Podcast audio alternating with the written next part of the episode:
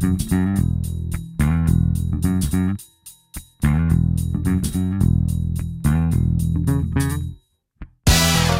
Ora viva, estamos neste Serviço Público Bloco de Notas com a historiadora Margarida Magalhães Ramalho.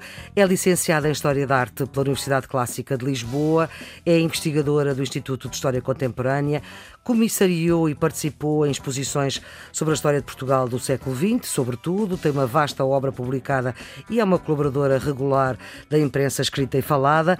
A sua área de intervenção é sobretudo o final da monarquia e mais recentemente a questão dos refugiados em Portugal, além de ser a responsável, uma das responsáveis pelo Museu Virtual Aristides Sousa Mendes, foi comissária científica do Museu Fronteira da Paz, em Vilar Formoso, que é um memorial aos refugiados e também a Aristides Sousa Mendes. Doutora Margarida Magalhães Ramalho, mais uma vez, obrigada por estar aqui no Serviço Público Bloco Notas, uma ajuda. Sempre um prazer. Para quem está, obrigada, para quem está nos últimos anos do secundário, mas também por quem se interessa por saber mais.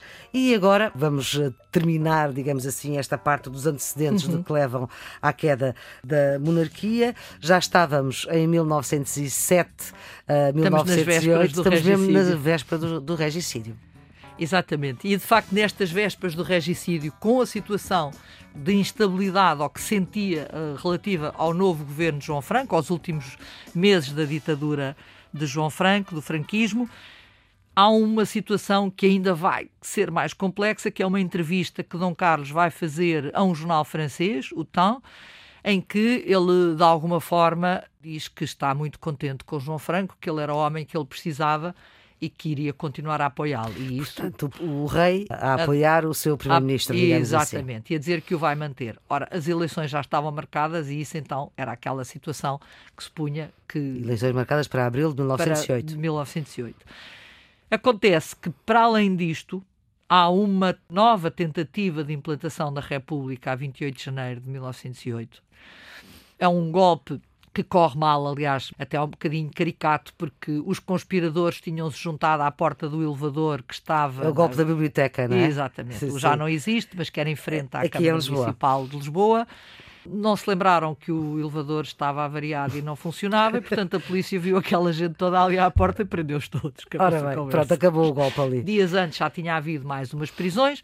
O problema não é esse, não era mais este golpe. O problema é que João Franco através do Ministro da Justiça, que vai à Vila Viçosa, onde o rei estava a passar uns dias, o convence a assinar um decreto que, no fundo, vai ser a sua sentença de morte, porque é um decreto em que ele vai autorizar que os implicados sejam expulsos de Portugal e sejam deportados para outros lados. Os implicados no golpe do elevador? No golpe de 28 de janeiro. Hum. O que acontece é que isto é uma coisa que deixa um bocadinho o país em estado de choque e de alguma forma há uma célula da carbonária que não aceita de maneira nenhuma, sobretudo que António José de Almeida, que era o grande, quase que um ídolo deste grupo, seja exportado aqui para fora. E deportado, sim. De alguma forma vai criar esta tentativa Fala-se de que teria havido uma primeira tentativa, que até tinha sido começada a ser pensada em Paris, da morte de João Franco.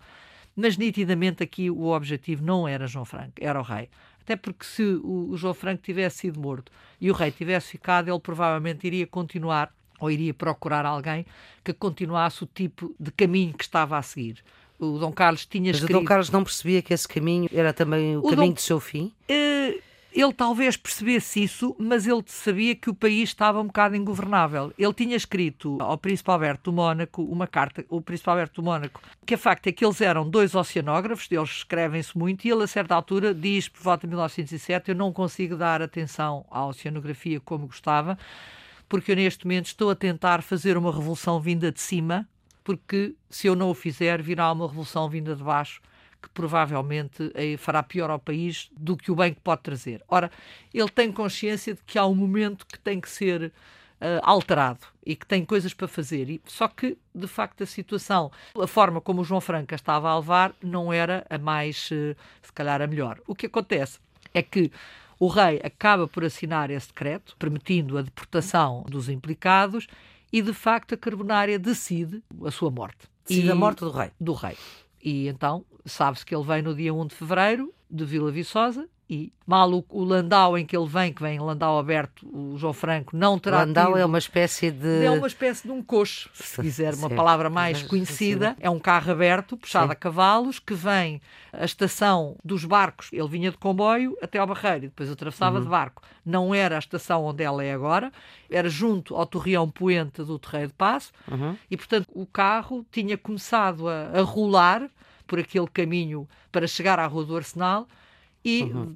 de um lado vai sair o Buissa e do outro o Costa, e estes dois, de alguma forma, o Buissa é o primeiro a, a disparar sobre o rei. É provável que até o primeiro tiro tenha acertado na nuca e, portanto, o tenha morto imediatamente. O príncipe Dom Luís Filipe ainda se levanta para defender o rei, acaba por ser morto também. O Dom Manuel leva um tiro de raspão no braço e, portanto, de repente, dá-se esta tragédia da morte do rei e do príncipe herdeiro que estava preparado para ser rei. De alguma forma, a rainha Dona Amélia, com esta situação, como aliás toda a corte, entram em pavor. O que leva, por exemplo, Raul Brandão mais tarde a dizer que em Lisboa quem reinava era Sua Majestade o Medo. O que é que acontece? João Franco, a quem é sacada a responsabilidade de não ter prevenido este atentado e esta situação, é imediatamente detido e obrigado a exilar-se, vai para Biarritz, e to todos os governos que se vão estabelecer a partir daí são governos de acalmação, uhum. que é uhum. como quem diz, são governos que vão tentar ir cedendo às necessidades até republicanas. Portanto, há uma demonstração de fraqueza, se quiser. Uhum. Quem é que fica a reinar? É, é, a rainha, claro. A rainha Dona Amélia, que ah, não era assim. muito amada ao contrário da Rainha Maria Pia, que entre muitas outras coisas as pessoas até achavam que ela gastava muito, mas que era muito amada pelo povo, porque era uma mulher, se calhar por ser italiana, esta, como era um bocado beata, não é uma pessoa muito querida. Ela uhum. até faz um trabalho importante uhum. com a assistência aos tuberculosos, com os socorros a náufragos, com uma série de iniciativas Bem, importantíssimas. Ainda hoje existe o Que existem e que funcionaram e que foram uhum. importantíssimas. E o dispensário, o lactário, nunca foi muito amada. Mais uhum. tarde virá a ser, mas nesta altura não. Hum. O que acontece... Portanto, foi amada depois de morta e não em vida? Não depois de morta, uh, já no exílio. Sim, sim. Portanto, quando ela vem em 45 a convite de Salazar, é recebida com um verdadeiro delírio, também isto é muito português.Sim, claro. altura. Em 45, portanto, já depois da guerra, da Segunda Sim, Guerra. ela veio no final uhum. da Segunda Guerra. Mas isto para explicar que durante estes governos de acalmação acalmam um bocado os ânimos, mas não resolvem a situação, antes pelo contrário. E de alguma forma até acabam por dar gás uhum. ao próprio eh, Partido Republicano. Uhum. O que é interessante é verificar que em 1909, pouco antes da República, um dos grandes republicanos, que era Miguel Bombarda, que era médico, e que depois virá a ser assassinado por um doente que não tem nada a ver uhum. com uma questão política, é assassinado pura e simplesmente por um doente porque ele era médico psiquiatra, mas ele escreve qualquer coisa como a República não poderá vir por violência nem por imposição como revolta, mas nas urnas, porque de outra forma não estará preparada para ser governo e para, de alguma forma, manter ou ter capacidade de dar estabilidade ao país. E eu acho que ele acaba por ter razão. Não acabou por ser assim. Não, e de facto, para mim o facto da República ter caído da forma. Caiu, a monarquia caiu de podre, não há a menor dúvida. Uhum. Caiu de podre, da mesma maneira que o Estado Novo também caiu de podre. Eh, as pessoas vieram para a rua antes de saber o desfecho, tanto numa altura como na outra, festejar uhum. aquilo que toda a gente aspirava. Não... O povo foi determinante nessas duas eh, revoluções, nas digamos duas assim. revoluções, em que de alguma forma, em ambos os casos, as pessoas estavam fartas do que tinham. E como tal, isso abriu essa porta de liberdade, mas na questão da Primeira República, rapidamente os grandes cabecilhas republicanos vão formar partidos diferentes e vão degladiar-se pelo poder durante toda a Primeira República, abrindo sim depois a porta a uma ditadura de quase 50 anos. E isso uhum. foi talvez o saldo mais negativo da Primeira República, que tem outras coisas bastante interessantes, mas toda esta contestação, toda esta situação que se vai uhum. gerar do pós-1910 até 1926, de alguma forma vão criar numa parte importante da população, para não dizer na esmagadora maioria, de aspirar a que qualquer coisa aconteça que tranquilize os espíritos e que se possa trabalhar uhum. em paz. Obviamente que eu acho que o 28 de maio, 28, 28 de maio de 1926, Sim. era uma coisa que iria ter um, também um tempo curto e que depois se entraria outra vez na questão parlamentar.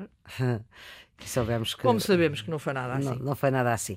Voltando só um bocadinho atrás, esses três homens fizeram três partidos, quem são eles? Que partidos são? Temos o Afonso Costa, com o Partido Democrático, temos o António José de Almeida e o Brito com... Camacho. Estes três homens, Afonso Costa, do Partido Democrático, António José de Almeida, do Partido Republicano e Brito Camacho, do Partido Unionista, o Brito Camacho é mesmo aquele que tem menos importância neste contexto. Uhum.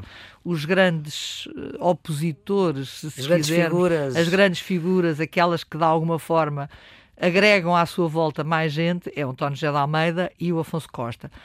Sendo que o Afonso Costa, apesar de ser mais radical, é talvez aquele que tem o melhor projeto até para o país e aquele que acaba por ser Uh, ele tem de facto uma forma de pensar e de, de, melhorar as coisas e depois, como dizia, e voltando um bocadinho uhum. a, aos diários do, de Mel Brainer, porque ele, como vai relatando, este uhum. homem que foi médico da Casa Real, mas que escreveu diários uhum. durante 40 anos. Aliás, é o seu último livro. É verdade. Uh... Mas como apanha todo este período e ele refere diariamente tudo o que se passa, é interessante que, sendo este homem, Tomás Melbraner, monárquico, conservador, ele considera que o Afonso Costa, apesar de tudo, é muito melhor político do que o António José de Almeida, que ele considera que não tem tanta consistência uhum. do ponto de vista político. E de alguma forma, o Afonso Costa também tem uma, uma mais-valia, é que é aquele, também é ele, com as suas milícias quase, levanta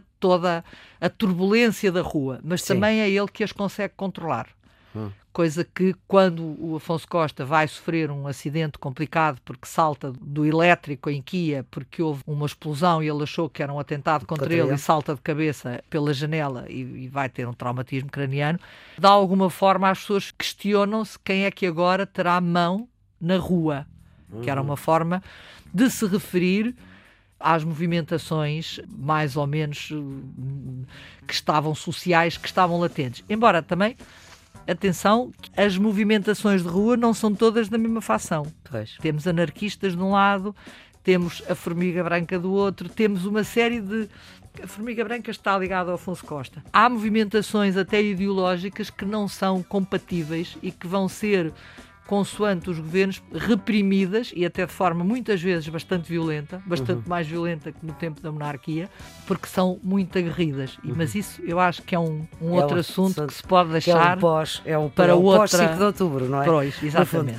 Doutora Margarida Magalhães Ramalho, muito obrigada por estas nossas Nada. Conversas. O Serviço Público Bloco de Notas, nesta segunda série, tem uma parceria com o Polo de Investigação História, Território e Comunidades. É uma iniciativa da Universidade Nova de Lisboa, Faculdade de Ciências Sociais e Humanas e da Universidade de Coimbra.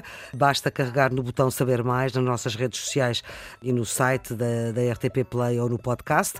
A produção é da jornalista Ana Fernandes, os cuidados de emissão de Jorge Almeida. Tenham um bom dia. Música